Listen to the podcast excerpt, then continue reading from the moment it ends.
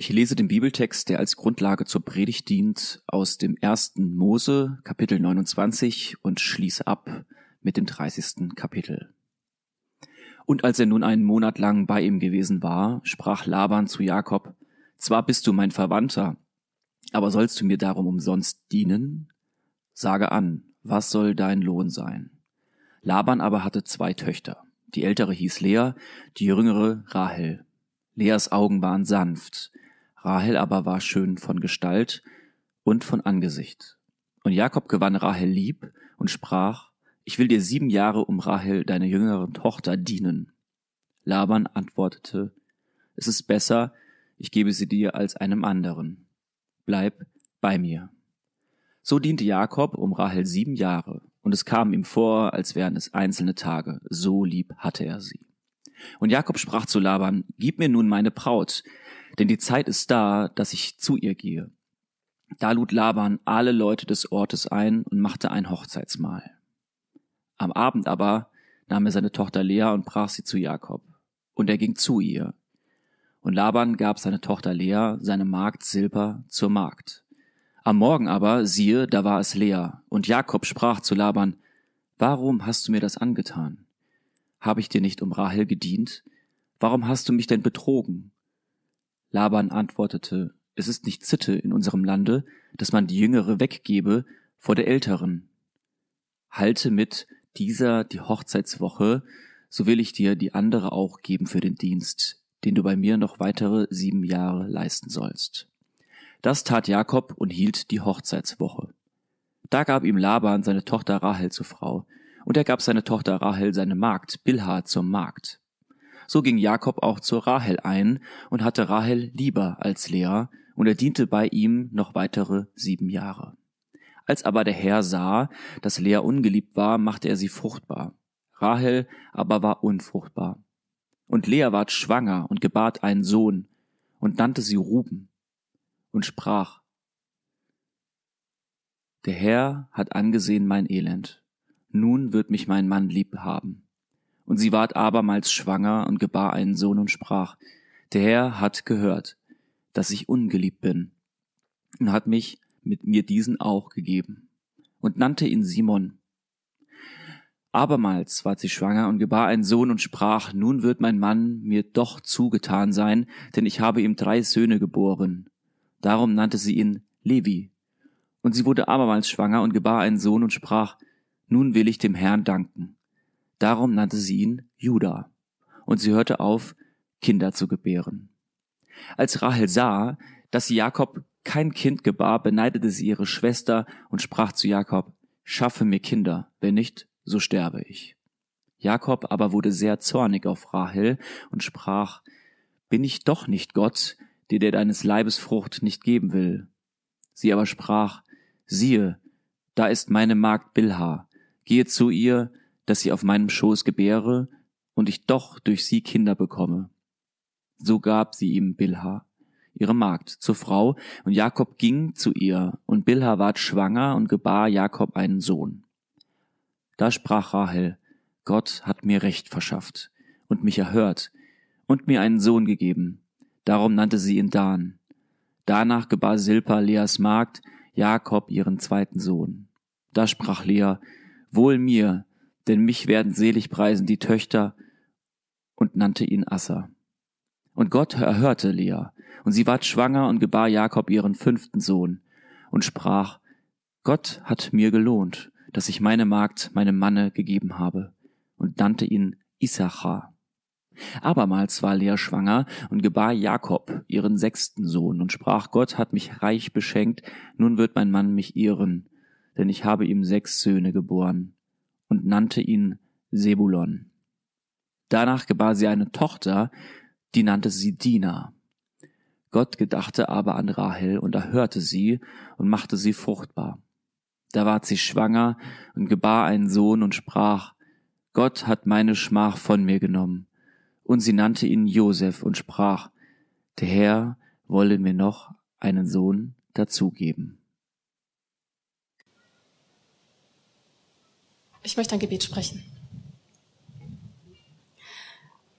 Gott, du hast uns eigenwillige Geschichten mit auf den Weg gegeben und noch eigenwilligere Weggefährten. Figuren, die wir zum Teil kennen, die uns vertraut sind und doch irgendwie immer wieder neu fremd werden.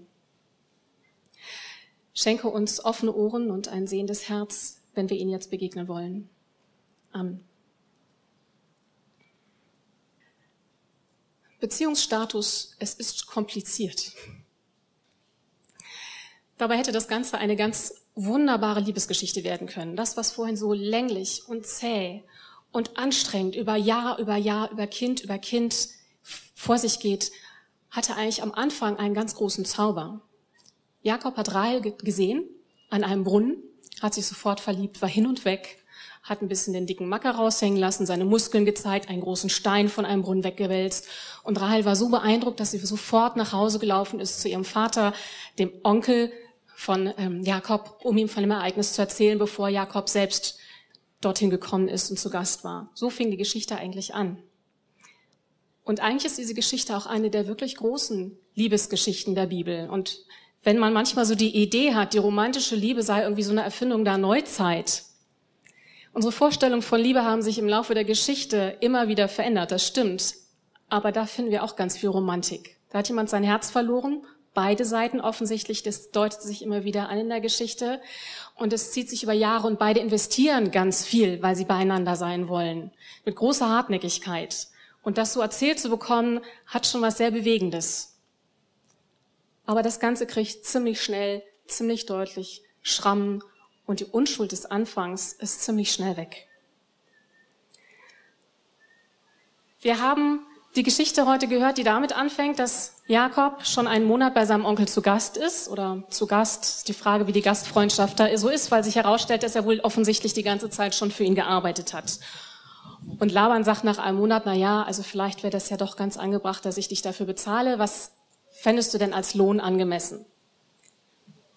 Die Geschichte fängt also an mit einem großen Verhandeln. Was schuldet wer wem? Was ist ein angemessener Preis für das, was ich tue? Wie gehen wir miteinander um? Gibt's auch in Familie, offensichtlich. Und Jakob überlegt einen Moment und dann sagt er, ich hätte gern Rahel zur Frau. Und ich bin bereit, dafür sieben Jahre für dich zu arbeiten. Sieben Jahre sind eine ganz schön lange Zeit, um für jemanden zu arbeiten, um Lebenszeit zu investieren. Das ist eine lange Wartezeit, wenn man verliebt ist und eigentlich zusammen sein will. Das ist schon um also in der Sprache des Verhandelns zu bleiben, es ist schon ein ganz schönes Investment, was Jakob da für die Frau macht, die er liebt. Und warum macht er das? Damals war ein Brautpreis üblich. Und es klingt so, als hätte Jakob da eigentlich nicht viel zu bieten. Was daran liegen kann, dass Jakob ja auf der Flucht vor seinem Bruder Esau ist. Wir haben letzte Woche davon gehört, den er um seinen Erstlingssiegen betrogen hat als Jüngerer. Und dann musste er ziemlich schnell an einen anderen Ort flüchten, weil das zwischen den beiden nicht gut ausging. Er hat also nicht viel, was er anbieten kann für Lea. Und ein Brautpreis war wichtig. Das war üblich so. Und das war ein Ausdruck dafür, dass es sowas wie eine Sicherheit und Garantie gab, dass der Bräutigam auch für seine zukünftige Frau sorgen konnte, dass es sowas wie Wohlstand gab, dass es sowas wie arbeitsfähig gab. Es hat aber auch die Komponente, dass es um eine Entschädigung ging für die Familie, aus der die Frau kam, weil damit ja eine Arbeitskraft dann auch zufällig, äh, zukünftig fehlte. Und Teil davon ist halt auch, dass Frauen in dieser Struktur, in, dieser, in diesem gesellschaftlichen System Eigentum sind, dass sie zum Hausrat gehören, zum Hausstand, also so ähnlich wie Tiere. Also es ist ein klares auch Besitzverhältnis. Und deswegen können sie auch so verhandeln. Also romantische Liebe ja, weil Jakob was einsetzt, aber auf der anderen Seite, es geht schon auch darum sozusagen, was ist mir diese Frau wert und was kann ich aufbringen. Sieben Jahre, ich finde, da klingt ganz viel von Jakobs Hartnäckigkeit an, von seiner Zielstrebigkeit, auch von seiner unendlichen Sturköpfigkeit. Wenn wir später weiter den Text lesen, ist er derjenige, der am Jabok mit Gott kämpft und so lange nicht loslässt, bis Gott ihm seinen Segen gibt. Jakob weiß, was er will und er setzt alles ein, um das auch zu bekommen. Er lässt nicht locker, bis er es kriegt. Also sieben Jahre vor Rahel. Irgendwie schön, irgendwie berührend und gleichzeitig ist das das erste Mal in dieser Geschichte, dass ich denke, hm, was ist denn so ein Mensch wert? Und natürlich mag das anachronistisch sein, sich einer Geschichte der Bibel so zu nähern, weil die Zeiten andere waren und das vielleicht den Gewohnheiten der Menschen damals nicht gerecht wird. aber es nagt an mir. Und wenn es was mit meiner Geschichte irgendwie zu tun haben soll, dann muss ich diese Frage mal stellen.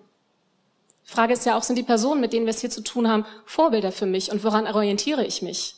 Will ich mich daran orientieren? Was sage ich denn als Frau dazu, zu diesem Brautpreis? Bin ich so sicher. Und dann geht die Geschichte ziemlich heftig weiter. Jakob arbeitet und rackert sich ab, sieben Jahre lang, und kriegt in der Hochzeitsnacht die falsche Schwester untergeschoben. Ganz schön heftig. Und es hat eine gewisse Ironie. Laban sagt ja am nächsten Tag, also bei uns ist es ja üblich, dass die Erstgeborenen quasi oder die älteren Töchter zuerst zu ihrem Recht kommen und dann die Jüngeren. Laban pocht auf die Ordnung, um die es geht.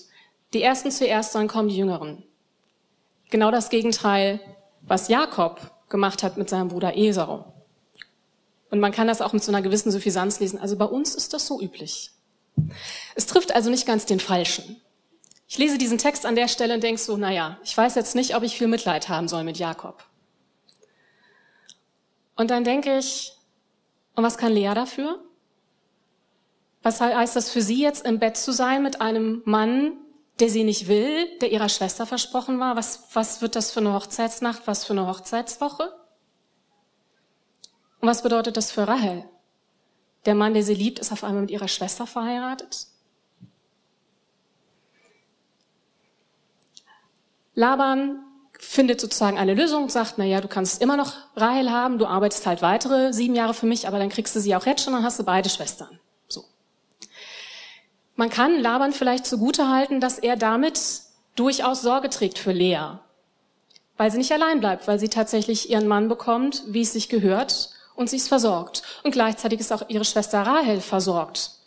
Ist vielleicht eine seltsame Form der Fürsorge, aber es ist vielleicht eine Form der Fürsorge, die sich auch darüber ausdrückt, dass beide Schwestern jeweils eine Magd mit an die Seite gestellt bekommen, Bilha und Silpa. Aber das alles hat einen ganz schönen Preis. Also diese ganzen Verhandlungen, die vorher schon eine Rolle spielen, dieses Falschen, dieses Was ist mir was wert, die Frauen zahlen hier einen sehr deutlichen Preis und übrigens auch Laban. Das Verhältnis zwischen seinen Töchtern und ihm ist zerbrochen. Das wird hinterher an weiteren Stellen in der Bibel genannt, die wollen mit ihm gar nichts mehr zu tun haben. Die sind froh, wenn sie irgendwann von ihm weggehen können. Da ist was kaputt gegangen, weil sie sich verkauft und verraten gefühlt haben von ihrem eigenen Vater, der so mit ihnen umgeht. Und wir haben jetzt sehr ausführlich gehört, was es für eine Dynamik zwischen diesen beiden Schwestern ist. Was es bedeutet, dass sie beide in einer Beziehung sind oder eigentlich sind sie ja zu dritt in einer Beziehung, in der keiner wirklich glücklich wird. Hier sind drei Menschen aneinander gebunden in einer Weise, die permanent Schmerz verursacht. Die Sache geht nie wirklich auf. Dieser Text zeichnet dabei die Geschichte von drei Menschen, die sich was versprechen in ihrem Leben, die Ziele haben, die Wünsche haben, die große Sehnsüchte haben. Und man sollte auch meinen, das sind ja eigentlich gar nicht zu hohe. Also ein bestimmtes Auskommen, eine bestimmte materielle Sicherheit, Wohlstand, dafür sorgt vor allem Jakob. Ein Platz zum Leben, wo sie hingehören, geliebt zu werden von den Menschen, mit denen man zusammen ist und Kinder zu bekommen. Und Kinder zu bekommen bedeutet eben nicht nur Kinder zu haben, Kinder um sich herum zu haben, eine Familie zu haben, sondern es bedeutet in diesem Kontext auch eine Zukunft zu haben, weil man Nachkommen hat weil die eigene Geschichte weitergetragen wird und weil sich darin die Hoffnung ausdrückt, dass Gott seine Verheißungen erfüllt. Deswegen ist dieser Wunsch der Kinder so drängend. Unsere Lebenssehnsüchte, die wir haben, jeder von uns hat ganz besondere Lebenssüchte, die er mit sich trägt. Für manche ist es ein Kinderwunsch, ein erfüllter, ein unerfüllter, eine große Liebe, erfüllte, unerfüllte, andere große Sehnsüchte, die uns alle im Leben begleiten. Und wir alle kennen das, dass bestimmte Sehnsüchte nicht oder eine ganze Zeit lang nicht erfüllt werden. Und das fügt Schmerzen zu und Wunden, die manchmal ein ganzes Leben lang bleiben, mit denen man irgendwie umzugehen lernt und wo man nach Trost guckt und nach Heilung, aber die Wunde bleibt irgendwie da. Und das ist auch das, was Lea und Rahel erleben. Es gibt einfach Lebensvorstellungen, die wir uns gemacht haben, davon, wie wir glauben, wie unser Leben verlaufen sollte, was wir uns wünschen, was wir für angemessen halten, auch nicht aus Albernheit, sondern wirklich für angemessen halten. Und die gehen ganz schwer in Erfüllung. Und dann ist die Frage, was tun wir dafür, damit sie Wirklichkeit werden? Was sind wir bereit zu investieren? Sieben Jahre, 14 Jahre. Lea träumt von der Liebe und wird immer wieder abgewiesen von Jakob bis zu dieser Phase, wo Jakob noch nicht mal mehr mit ihr schläft, nicht mal mehr mit ihr intim wird, sondern nur noch zu, seiner, äh, zu, zu, zu ihrer Schwester geht. Was für eine Demütigung. Lea will geliebt werden und das wird ihr nie im Leben passieren von ihrem Mann. Aber sie bekommt Kinder. Wobei ihre Kinder auch immer so eine, wie soll ich das sagen? Die Kinder sind auch immer ein Stück weit Mittel zum Zweck. Mit jedem Kind ist die Hoffnung da, mit diesem Kind wird mein Mann mich doch wohl endlich lieben. Jedes neue Kind, ein viertes Kind, ein fünftes Kind, ein sechstes Kind und immer wieder die neue Hoffnung, jetzt muss er aber doch. Jetzt habe ich doch die Leistung erbracht, warum werde ich nicht zurückgeliebt? Und Rahel wird geliebt bis zum Schluss. Aber ihr Kinderwunsch wird Jahr um Jahr um Jahr nicht in Erfüllung gehen, während ihre Schwester ein Kind nach dem anderen bekommt. Und am Ende wird es dann so sein, dass sie dann zwar doch zwei Söhne bekommt, Josef und Benjamin, aber bei der Geburt von Benjamin wird sie ganz qualvoll am, Leben, äh, am, am Wegesrand bei der Geburt sterben. Jakob und Rahel haben eine deutlich kürzere Zeit miteinander als zum Beispiel Jakob und Lea. Was mir beim Lesen auffällt, ist, ich glaube nicht, dass es eine große Feindschaft gibt zwischen diesen beiden Schwestern. Es gibt eine große Konkurrenz, es wird viel verhandelt, es wird gestritten, auch Rahel und Jakob streiten sich. Es geht manchmal sehr wütend, sehr aufgebracht zu. Ähm, das Entscheidende ist aber, jede und jeder, Jakob, Lea, Rachel, scheinen um sich selbst zu kreisen, um ihren eigenen Kummer, der so groß ist. Und an keiner Stelle wird irgendwie erkennbar, dass sie auch den Schmerz, den Kummer der anderen Seite irgendwie mitdenken. Das kommt nicht vor. Jede ist so in sich und ihrem Schmerz verkapselt. Und Rahel ist irgendwann so verzweifelt, dass sie ihre Magd Silpa einsetzt. Dass also Silpa zu ihrem Mann geschickt wird und dann soll ihr Mann mit Silpa schlafen und dann kriegt sie dadurch Kinder. Weil sie diese Kinder dann adoptiert. Die Kinder ihrer Magd sind automatisch ihre Kinder. Sie hat also nicht leibliche Kinder, aber sie hat Kinder angenommen. Und Lea macht dann genau das Gleiche, denn sie hat ja auch eine Magd, die Magd Bilha. Und auch die schwängert Jakob und auch dadurch entstehen Kinder. Es ist üblich in dieser Zeit, dass man mit Mägden so verfährt.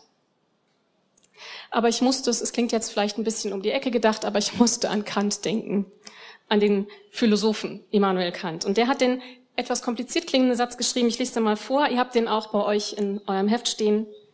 Alles hat entweder einen Preis oder eine Würde. Also entweder gibt es einen Preis, ein Preisschild quasi, oder es gibt Würde. Was einen Preis hat, an dessen Stelle kann auch etwas anderes als äquivalent eingesetzt werden. Es ist also austauschbar gegen was mit dem gleichen Wert. Was dagegen über allen Preise haben ist, mithin kein Äquivalent verstattet, was man also nicht irgendwie austauschen kann, was einmalig ist für einen. Was dagegen bei allen Preise haben ist, das hat eine Würde. Warum ich an Kant denke? Weil ich mich frage, wie viel Würde sich diese Personen gegenseitig eigentlich zusprechen. An jedem von ihnen klebt irgendwie ein Preisschild. Sie packen sich zum Teil ihr eigenes Preisschild an. Wenn ich genug Kinder kriege, dann werde ich vielleicht geliebt. Und so geht die Rechnung und das innere Verhandeln. Und andere werden da zum Mittel zum Zweck. Einen anderen Menschen als Menschen zu erkennen mit seiner Würde heißt, ihn eben für sich zu erkennen und zu achten und nicht aufgrund des Nutzens, den er für mich hat. Dass er keine Berechnung, kein Mittel zum Zweck wird. Die Frage ist immer, wenn ich bestimmte Lebenswünsche und Ziele habe, durchaus auch meine, dass es Lebensziele sind, die in Gottes Plan eine Rolle spielen. Was ist der Preis, den ich dafür bereit bin zu zahlen? Und was ist der Preis, den andere dafür zu zahlen haben, meiner Meinung nach? Über Silla und Bilha, die beiden Mägde, ist wenig zu lesen, wenn man sich mit Exegese beschäftigt oder überhaupt nach Texten guckt, die sich damit befassen. Die tauchen fast gar nicht auf. Man kann heute froh sein, dass Rahel und Lea irgendwie eine größere Rolle spielen und nicht nur die Erzväter in den Geschichten, sondern auch die Frauen. Aber es gibt so eine Blindheit, wenn wir uns mit Rahel und Lea beschäftigen, in der wir die beiden Mägde ausblenden. Ich spule nochmal zurück. Die beiden Mägde gehörten ursprünglich Laban. Und man kann davon ausgehen, dass sie auch ihm sexuell zur Verfügung stehen hatten, weil das oft Teil der Geschichte war von Mägden, die einem bestimmten Hausstand zugeordnet waren. Wir sprechen also in dieser Geschichte nicht einfach nur vom Schmerz von Kinderlosigkeit und diesen Geschichten. Wir sprechen über sexuelle Gewalt. Wir sprechen über Gewalt, die anderen Menschen zugefügt wird. Fast nebenbei als Teil einer Struktur, die als normal angesehen wird. Und nun sind die beiden hier mit den beiden Schwestern und sie erleben das Gleiche auch wieder hier. Und zwar sogar so weit, dass sie nicht nur sexuell zur Verfügung stehen, zu stehen haben, sondern auch noch Kinder gebären sollen, die dann noch nicht mal mehr ihre eigenen sind und wo andere Mütter diesen Kindern Namen geben. Immerhin, diese Kinder haben Namen. Diese Kinder tauchen auch im Erbrecht auf, aber es sind nicht ihre eigenen Kinder. Und ich muss gestehen, ich ärgere mich ein bisschen über die Übersetzung Magd, Mägdin. Entschuldigung, Magd. Weil das ein, ein Bild ist, was eigentlich sehr am Mittelalter und an dem Ständesystem des Mittelalters orientiert. Eigentlich wäre der passende Begriff Sklavin. Und es gibt auch Textstellen, die das genauso übersetzen. Das Entscheidende ist, dass man als Sklave, als Sklavin Eigentum des Herrn oder der Herren war, die absolute Verfügungsgewalt hatte, eben bis hin zu sexuellem Missbrauch. Das kam damals vor, recht regelmäßig und unterschiedlichem Ausmaß. Ähm, das wird immer wieder auch in der Bibel an verschiedenen Stellen erwähnt. Hintergrund war oft, dass sich Leute verschuldet hatten und deswegen in die Sklaverei verkauft worden sind. Man hat auch Kinder in die Sklaverei verkauft, um der Schulden Herr werden zu können. Und wenn man sich das in der Bibel weiterhin anschaut und nicht nur bei dieser Stelle bleibt, in der das ja so eine Normalität irgendwie hat, dann kriegt man mit, dass es ganz unterschiedliche Regelungen immer wieder gibt im Umgang mit Sklaven. Also ein wichtiger Punkt ist zum Beispiel, dass es eine Einschränkung exzessiver Gewalt gibt. Man darf einen Sklaven nicht einfach töten. Es werden dann Unterschiede gemacht zu bestimmten Zeiten, ob Sklaven zum eigenen Volk gehören oder zum fremden Volk. Dann gibt es Streitigkeiten darüber, ob überhaupt Leute aus dem eigenen Volk versklavt werden dürfen. Das durften sie lange. Dann gab es aber die Sorge vor politischen Unruhen, weil zu viele Leute überschuldet waren.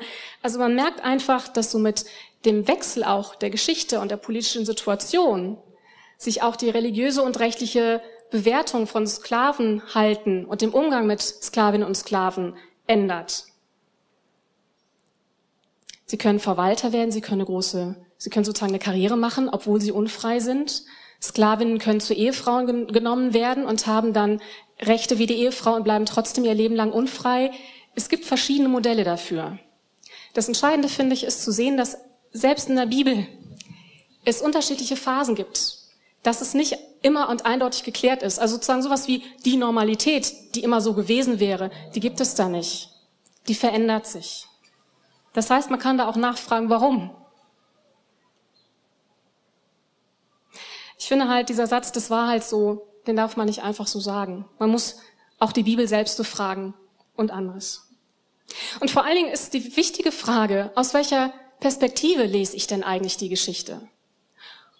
Und es ist sehr hilfreich, finde ich, immer mal wieder zu wechseln. Also die gleiche Geschichte zu lesen und sich zu fragen, hm, wie hat das wohl Jakob erlebt? Wie war das für Lea? Wie hat Billa denn die Situation äh, empfunden? Einfach eine Vorstellung davon zu kriegen. Wenn man sich die Geschichte zum Beispiel der USA anschaut, um dieses Beispiel zu nehmen, dann wurde die Bibel immer wieder bestimmte Zitate dafür genutzt, um Sklaverei zu rechtfertigen. Als Gott gegeben steht ja schon an der Bibel, war immer so. Gibt ähnliche Geschichten, nicht nur die Sklaverei betreffend, aber wir kennen das. Und das Interessante ist, dass die schwarzen Sklaven diese Bibel ja irgendwann auch gelesen haben und ein anderes Bild entwickelt haben. Sie waren in Gottesdiensten und hatten zum Teil weiße Prediger am Anfang, die ihnen erzählt haben, dass sie gehorsam soll, sein sollen gegen ihrem Herrn. Man hat ihnen erzählt, welche Pflichten und Auflagen sie hatten als Sklaven, damit sie bloß nicht rebellieren. Die Bibel wurde benutzt, um sie unten zu halten. Und die Black Communities haben sich die Geschichte zu eigen gemacht und haben sie ganz anders gelesen und haben auch die Stellen gelesen, die ihnen anfangs vorenthalten worden sind. Und sie haben Verbindungen hergestellt zwischen den unterschiedlichen Geschichten der Bibel. Eine ganz wichtige, entscheidende Geschichte ist zum Beispiel der Exodus, die Erfahrung Israels, der, der Auszug aus der Sklaverei. Wie passt das zusammen, wenn wir dieses große Versprechen haben, dass Sklaverei beendet wird? Das war nie nur eine rein spirituelle Frage, das ist eine ganz reale politische Frage für mein Leben.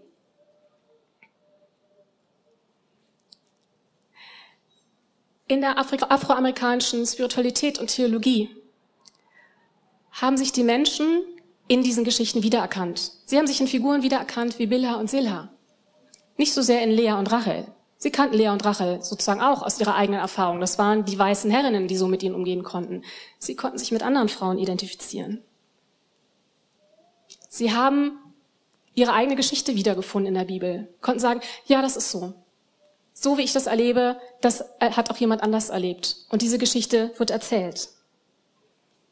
Sie haben sie mit ihrer eigenen Lebensgeschichte in Verbindung setzen können. Und sie hatten immer die Hoffnung und die Gewissheit, dass dieser Gott der Bibel, dass das einer ist, der eben nicht sagt, ach, das war schon immer so, das ist Normalität, sondern der immer wieder Geschichten erzählt, wo die alte Ordnung auf den Kopf gestellt wird. Silpa und Billa, sie haben Namen. Das ist schon ziemlich viel in der Bibel, wo manche Geschichten auch einfach fortschen. Aber diese Erinnerung wird wachgehalten.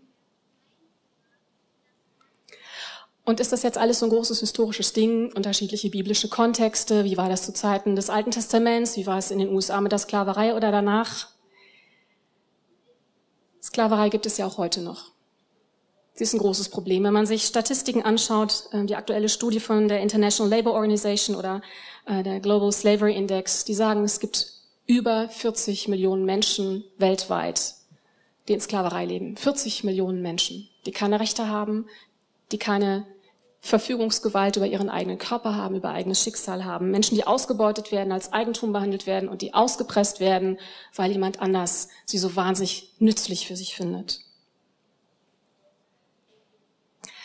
Ich muss zwischendurch denken an die Diskussion. Wir hatten mal ein bisschen mehr Aufmerksamkeit, zum Beispiel was rumänische oder ukrainische Arbeiterinnen und Arbeiter in deutschen Schlachthöfen anging, deren Arbeitsbedingungen, deren Form von Freizügigkeit, was da erzählt wird und was wir schön ignorieren können, auch oft genug, wo wir nicht so genau hingucken. Ich habe hier so ein Handy liegen mit so einem Obst drauf. Ich weiß genug darüber, wo das Koltan für dieses Handy ähm, hergeholt wird und wie man Kinder dafür ausbeutet und dass damit ein großes Land und ein fast ein ganzer Kontinent in Krieg gezogen wird dadurch. Auch ich bin Teil davon, von diesem System. Und für mich ist es auch irgendwie Normalität. Ich habe dieses Handy, weil ich auch nicht weiß, was ich anderes machen soll. Ich brauche das, glaube ich, für mein Leben, denke ich. Ich habe ja auch wichtigere Dinge zu tun, als jetzt, muss ja Predigten schreiben. Wo setze ich meine Prioritäten? Wo ist es für mich normal, dass Leute für mich nutzbar sind, über die ich nicht weiter nachdenken muss, die für mich ein blinder Fleck sind?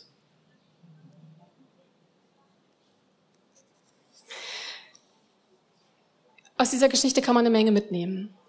Man kann lernen über Schmerzen, die Menschen empfinden und sich gegenseitig zufügen. Man kann sich selber fragen, welchen Preis man bereit ist, für wirklich wichtige Dinge zu investieren. Und wo man lernen kann zu unterscheiden, ob es diesen Preis wert ist und wie man dann noch mit hineinzieht. Man kann etwas erfahren über Trost, auch in diesen Verwundungen, dass nicht nur die Wunden da bleiben, sondern immer auch ein Geschenk trotz allem da ist, was Gott zuspricht, durch ein Kind, was noch zur Welt kommt, durch eine Geste, die da ist.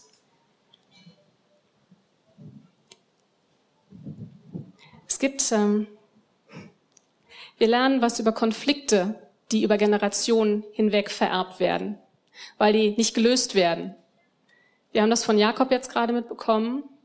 Wenn wir daran denken, dass sein jüngster Sohn, äh, nicht sein jüngster Sohn, der, also Josef, äh, äh, ähm, Josef, der Sohn von, von Rahel, der jüngste ist Benjamin.